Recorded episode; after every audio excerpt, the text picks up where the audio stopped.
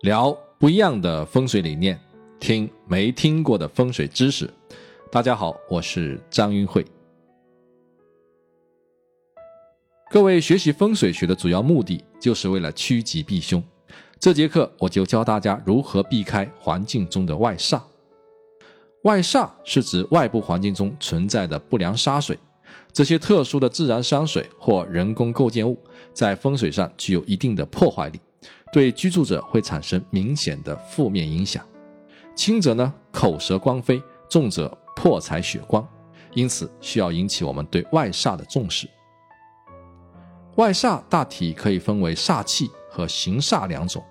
煞气呢是因为气流引起的，形煞呢是因为形态引起的。而更多的外煞是由形和气两者共同引起的。另外，不和谐的波也会成为煞气，光波、声波、电磁波分别对应的是光污染、噪音和电磁辐射。接下来介绍几种常见的外煞，最常见的外煞就是路冲。路冲是指周围有直路正对或者斜对主体建筑。道路产生的气流对主体建筑产生了冲击，路冲形成的无形压力对居住者的伤害比较大，轻则呢与人争斗，发生口角光飞，有破财的情况；重则呢有手术、车祸等血光之灾，甚至还会有性命之忧。曾经有客户跟我说，他见过一栋风水特别差的别墅，这套别墅的主人呢把房子装修得很豪华。想必是打算长期居住的，可是呢，不到几个月，也不知道什么原因，突然之间就把房子给卖掉了，然后搬走了。第二个主人进来之后呢，也是没有住多久，就把房子易手他人了。这套房子前后差不多换过十来任主人，没有一家居住的时间有超过一年的。出于好奇，啊，不是出于对于学术研究的精神，我还特地跑到实地去参观。这套别墅呢，刚好建在小区的出入口，是正对大门的第一栋房子。它的对面正对着一条好长的巷子，这就是犯了路冲。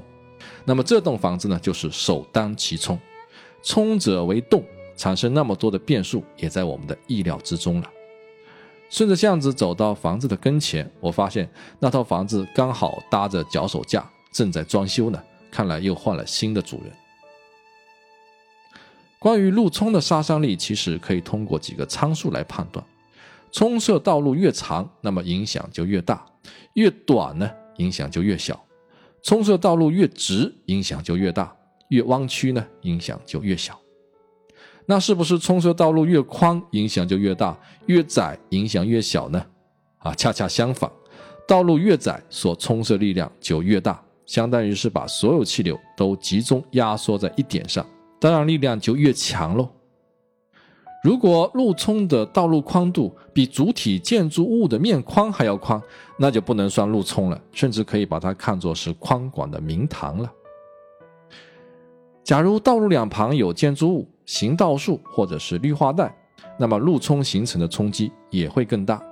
假如道路两边没有东西，是空荡荡的，路冲凶性就会减弱，因为冲过来气流被风吹散，无法集中。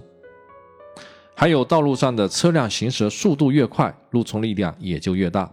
相反，道路上的车辆行驶速度越慢，甚至没有车辆，那么路冲的冲击力也会变小。假设路冲的道路有斜坡，那路冲的破坏力也会增加。坡度越大，路冲的杀伤力也越大。一般情况下，道路正冲过来的力量要比斜冲过来的力量更大，所以斜角越小，冲击力也就越小。好，那么路冲该怎么化解呢？如果是住宅遇到路冲，你就别想着怎么化解了，赶紧搬走。住家见路冲一定是凶多吉少的。如果是商业用房带路冲，处理得当呢，也许还能够赚到钱，但是也会遇到很多的麻烦。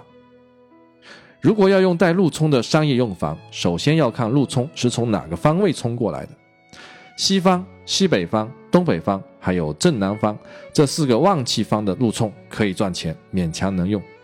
假如是从北方、东方、东南方以及西南方这四个衰气方过来的路冲，那真是凶上加凶，一定是不能再用了。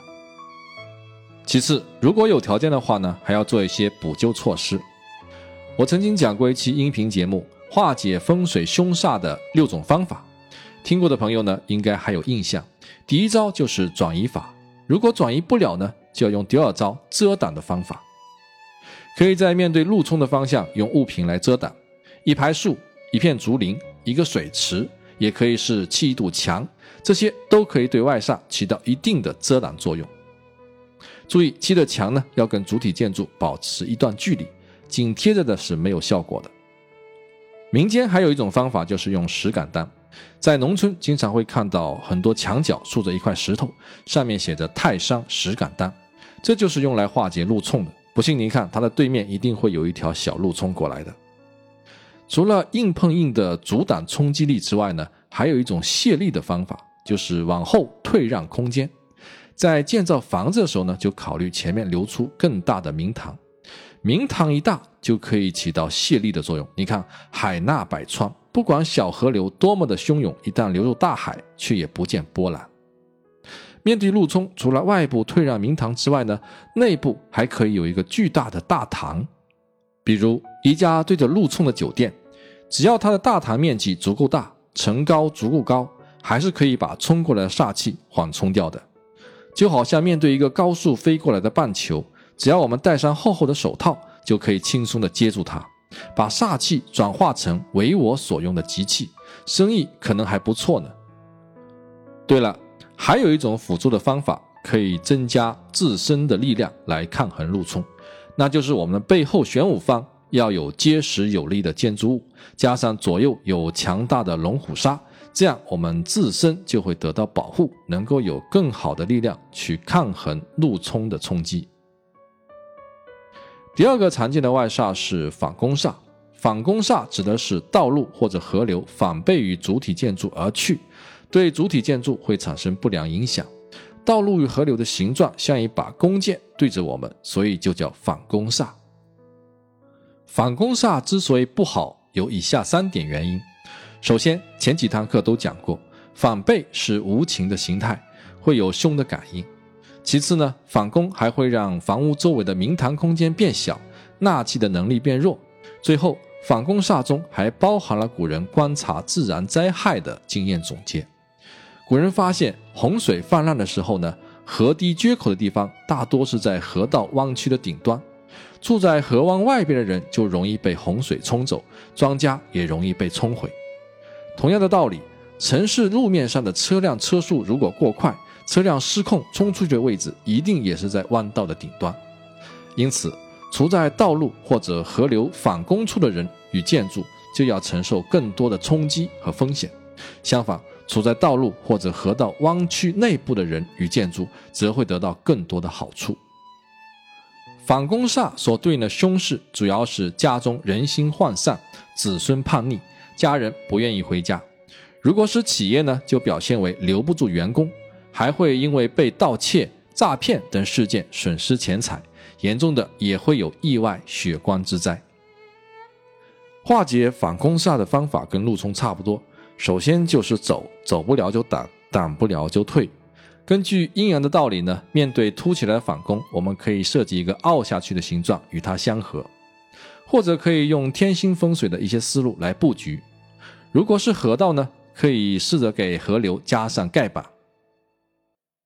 第三种不太好的路型叫剪刀煞，顾名思义，剪刀煞就是两条路斜着交叉，形成一个 Y 字形或者 X 形的交叉口，而且呢，这个交叉口呈现的是锐角，角度小于九十度，形状呢像一个张开的剪刀口。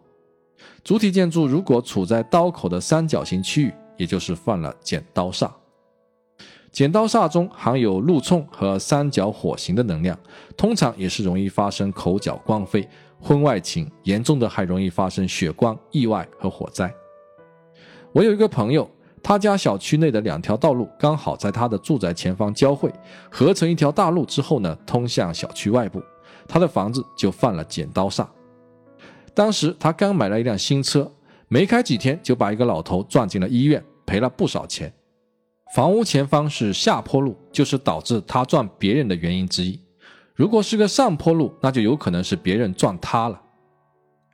值得一提的是，道路与河流形成的路冲、反弓等外煞，对三层楼以下的居住者影响巨大，但是对三层楼以上的居住者影响就越来越小。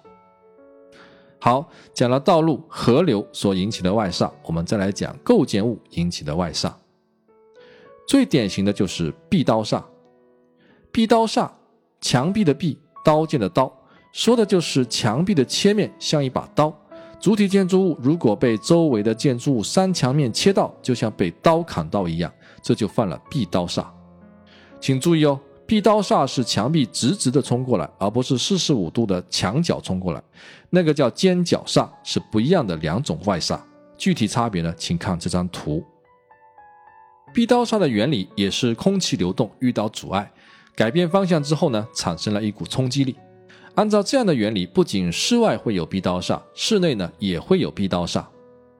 壁刀煞与其他外煞的负面影响也差不多，轻的会引起口舌争斗、光飞、破财，还会影响身体健康，比如肌肉疼痛、肌肉萎缩等；严重的呢就是手术开刀、意外车祸了。很多建设工程的现场都会搭建简易板房用于办公。某个地铁施工现场的板房里发生了一件匪夷所思的事情。当时没有下雨，地面没有湿滑，也没有障碍物。一位工程师在自己办公室的门口突然身体打横，重重地摔到地上，佩戴的眼镜破碎之后，把脸扎了一个很大的口子，缝了好多针。做工程的人都比较敏感，项目负责人就觉得这不是一个好兆头，就让我帮他去看一下有没有什么风水上的隐患。到了现场之后，我发现他们办公板房的对面也有一座简易板房，我就问对面的板房是什么时候搭建的？他说那是一个房地产项目，板房刚建好没有几天。我接着问是不是对面的板房建成之后我们就出事情了呢？他说对的。然后我就指着楼下中间靠左的一间办公室问他，我们的工程师是不是在这个门口摔倒的？他说正是这里。我又问。那他是不是左脸受了伤呢？他说：“对啊，刚好是左边。”问到这里，我已经很清楚了，这个事故的主要原因就是因为对面的壁刀煞所引起的。我们的板房与对面的板房不是正对的，而是错开相对的。对方的山墙刚好切到我方建筑物中心靠左一点位置，这也就是我推断的依据所在。壁刀煞的严重程度取决于以下几个条件：第一，与壁刀煞的距离越近，影响就越大；距离越远，影响就越小。主体建筑跟壁刀煞之间的距离在三十米以内的，影响就特别严重；而超过一百米以上的，几乎就不太有影响。第二，壁刀的长度越长，影响就越大。也就是说，山墙面越宽，那就越凶；山墙面越窄，就越没有问题。第三，假如壁刀煞的后方有其他的建筑物挡住，空气流动就会变得缓慢，那么壁刀煞凶性也会减弱。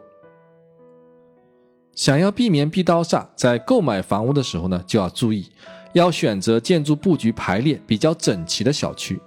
如果建筑物之间没有对齐，山墙面是错开的，就很容易产生壁刀煞。前面的建筑会切到后面的建筑，而后面的建筑呢，也会切到前面的建筑，还有的建筑甚至会被周围的建筑切上好几刀。像这样的房子，我们最好是避而远之。如果已经选择了带壁刀煞的房子，那怎么办？一方面可以通过改门、改窗，不要让壁刀正对着门窗。壁刀劈到门窗比劈到墙壁要更加的严重。另一方面呢，可以把正对壁刀煞的窗户给关上，人也不要处在正对壁刀煞的位置上，尽量让自己在平时看不到外煞。这样也能减轻一些负面的影响。其他的化解方式呢，跟前面的讲到的方法也差不多。可以在正对壁刀煞的地方放上一颗比较大的鹅卵石，能够在一定程度上化解凶性。最后再讲一个煞，叫天长煞。天长煞是指两个建筑物之间形成的又窄又长的缝隙。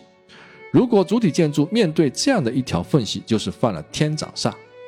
天长煞的原理很好理解，就是两边建筑物挤压中间经过的空气，使它的流动速度变快，产生一个非常强大的气流，相当于传统风水中的凹风，在现代城市中被称作为高楼风。天斩煞的破坏力是非常可怕的，你可以理解为两个壁刀煞一起砍过来，有时候甚至下面还带着一个路冲呢。不但前面提到的各种外煞的凶险，天斩煞一应俱全，而且面对天斩煞的居住者，性情往往比较暴躁，情绪很不稳定，在身体上表现为不孕不育、损人丁。同样，主体建筑离天斩煞的距离越近，杀伤力就越大。越远影响就越小，天斩煞自身的缝隙越小，杀伤力也就越大；缝隙越大，杀伤力也就越小。请看图片，如果我们以主体建筑为出发点，视线中的两栋建筑物之间的距离已经超过了一个卦位的宽度，也就是四十五度的夹角，就不能算是天斩煞了。跟逼刀煞一样。如果天斩煞的缝隙后面有其他的房子阻拦，那么空气流动就会减缓，杀伤力也跟着减弱。另外，天斩煞自身的建筑物越高，形成力量也就越大。但是如果主体建筑与天斩煞之间的距离超过天斩煞自身建筑高度的两倍以上，那么天斩煞的负面影响就可以忽略不计了。像天斩煞这种比较严重的外煞，我们就不要想着去化解了，因为没有办法可以完全避免凶祸的发生，还是赶紧撤离吧。外煞的类型很多，大大小小的各种外煞可能有几十种，比如说还有四余煞，就是环境中出现的一些多余的小东西，这就叫四余煞。那么四余煞会有哪些影响呢？可以参考我的一期节目，叫《好风水从正确打扫房间开始》。其实很多的外煞都是前面提到的这几种主要外煞的组合与变形而已。这几个外煞的原理搞清楚了，那么其他的外煞理解起来就容易多了。这里就不再一一介绍了。对于风水的判断，除了吉凶定性之外呢，还必须做到应事、应人。应期三点定量的推断，把环境中的时间、人物和事件的信息给挖掘出来，就像讲故事一样，把风水对于人的影响表述出来。风水外煞所带来的负面影响，并不是随时随地发生的，也不是对任何人都产生同样的影响。现实的情况也是一样，一户人家大多时候都是平安无事的。突然有一天就出了状况，然后又回归平静。家里有好几口人，也不是人人都会出状况，可能其中一个人特别倒霉，而其他人呢却一切正常。这就是因为风水会在不同的时间、不同的人身上应不同的事。先来说应事吧。除了前面提到的每一个外煞具有不同的凶印之外呢，如果结合外煞所在的卦位，还可以有更细致的对应。同样是手术开刀，假设外煞在正卦位，很可能就是肝脏的手术；假设外煞在艮卦位，可能就是胃的手术了。又比如陆冲在东南巽卦，很可能就会出现桃色事件或者是自杀的情况。但是如果陆冲在东方正卦位，那就有可能出现的是车祸，甚至是人员伤亡。那陆冲在北方坎卦位会发生什么事情呢？比较明显的就是小人暗算，口舌光飞。当然，我们也不能忘了结合四灵兽格局。假设是朱雀方出现外煞，那么受伤的部位大体是在正面，比如说脸部；假设是在玄武方出现外煞，那么受伤的部位大体是在背面，比如说脊椎。来自前方的外煞也表示事情是在外面发生的，是他人伤害自己；而来自后方的外煞。则表示事情是在内部发生的，是因为自己的原因造成的意外等等。再来说应人，建筑环境与人物的对应，前面的课上我们介绍过好几种方法。第一种是比较粗略的方法，按适龄寿阴阳来分，左边是男性，右边是女性，后边是男性，前边是女性。第二种就是按照八卦的八宫位来区分。外煞所在宫位所包含的人物，它的影响就比较大。比如外煞在兑卦位，受伤害的就是少女；外煞在坤卦位，首当其冲的就是老母亲；其他的卦象以此类推。第三种就是把六亲与排行的关系都结合起来，这样准确率就会更高。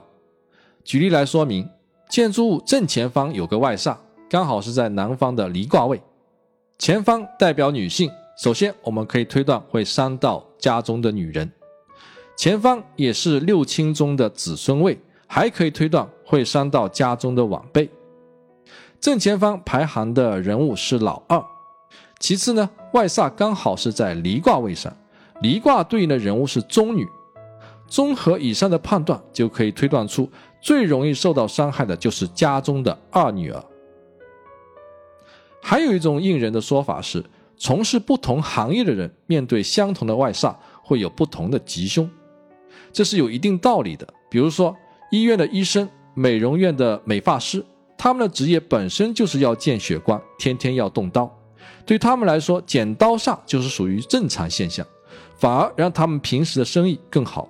但是流年应期一到，也会发凶。最后来说应期，要判断应期，也就是吉凶发生的时间，我们就需要用到后天八卦图。根据外煞所在的二十四山的地支方位，我们就可以判断在哪一年会发生凶险，可以提前做好预防的措施。比如路冲冲到二十四山地支申字上面，凶险事情一般会在猴年发生，那么今年就要特别注意了。除了外煞所在地支是应期之外呢，外煞所在方位对面的地支，也就是跟它六冲的地支，是另一个可能性比较大的硬气。继续用上面的例子来说明，申位有禄冲，除了遇到申年，也就是猴年会发生凶险之外呢。引申相冲，虎年同样也容易发生凶险。再举一个例子，禄冲在北方子位，那么鼠年容易发生凶事。我们可以推断过去的鼠年，也就是二零零八年，可能已经发生过一次意外。假如这个禄冲一直都在，我们同样可以推断未来的二零二零年的鼠年，类似的意外还会如期而至。当然。与子相冲的是午，也就是马年，马年也有相当大的概率会发生意外。这个方法其实还可以延伸到应人的判断上。还是说上面的例子，如果家中对应的有属老鼠、属马的人，那么这两个生肖人发生凶险的概率就会比别人高。在应期的时间推断上，还可以用地支来对应时辰，比如说壁刀出现在卯。辰这几个地支上，那么发生凶险时间一般就是上午。如果壁刀出现在午未这几个地支上，那么很可能凶险是在中午发生的。如果壁刀在申酉这几个地支上出现，那么凶险可能就在下午发生了。如果壁刀在亥子这几个地支上出现，那么这是一件在夜晚发生的意外。最后，我再次强调一下后天八卦图的重要性，各位一定要理解，并且能够把它最重要的一些内容记下来。在实际的操作中呢，还要学会使用罗盘。罗盘其实就是一个移动的后天八卦图，罗盘可以帮助我们更清晰准确的找到外煞具体的位置。好，感谢各位的收听。如果需要收看视频版的图解内容，您可以关注我的微信公众号“易会谈”。ID 是风水拼音的全拼加八八八 wx，点击微信平台下方菜单收费课程获取相关链接。如果出现支付问题，您可以把相关微课页面或二维码分享给其他好友，通过与好友的聊天界面重新打开微课页面就可以支付了。给您带来不便，敬请谅解。最近很多朋友问到张英慧极简风水入门课程的价格问题，我再说明一下。本课程原价三百九十九元，我们设计了阶梯型的限时折扣，越早购买价格越优惠。曾经有过最优惠的价格是一百九十九元，可惜很多朋友都错过了。现在是最后的限时折扣时期，两百九十九元。如果感兴趣的朋友，不妨先下手为强。因为再更新一堂课，十二堂课就凑齐了，到时候将回归到原价三百九十九元，从此再无优惠的机会，请不要再错过了。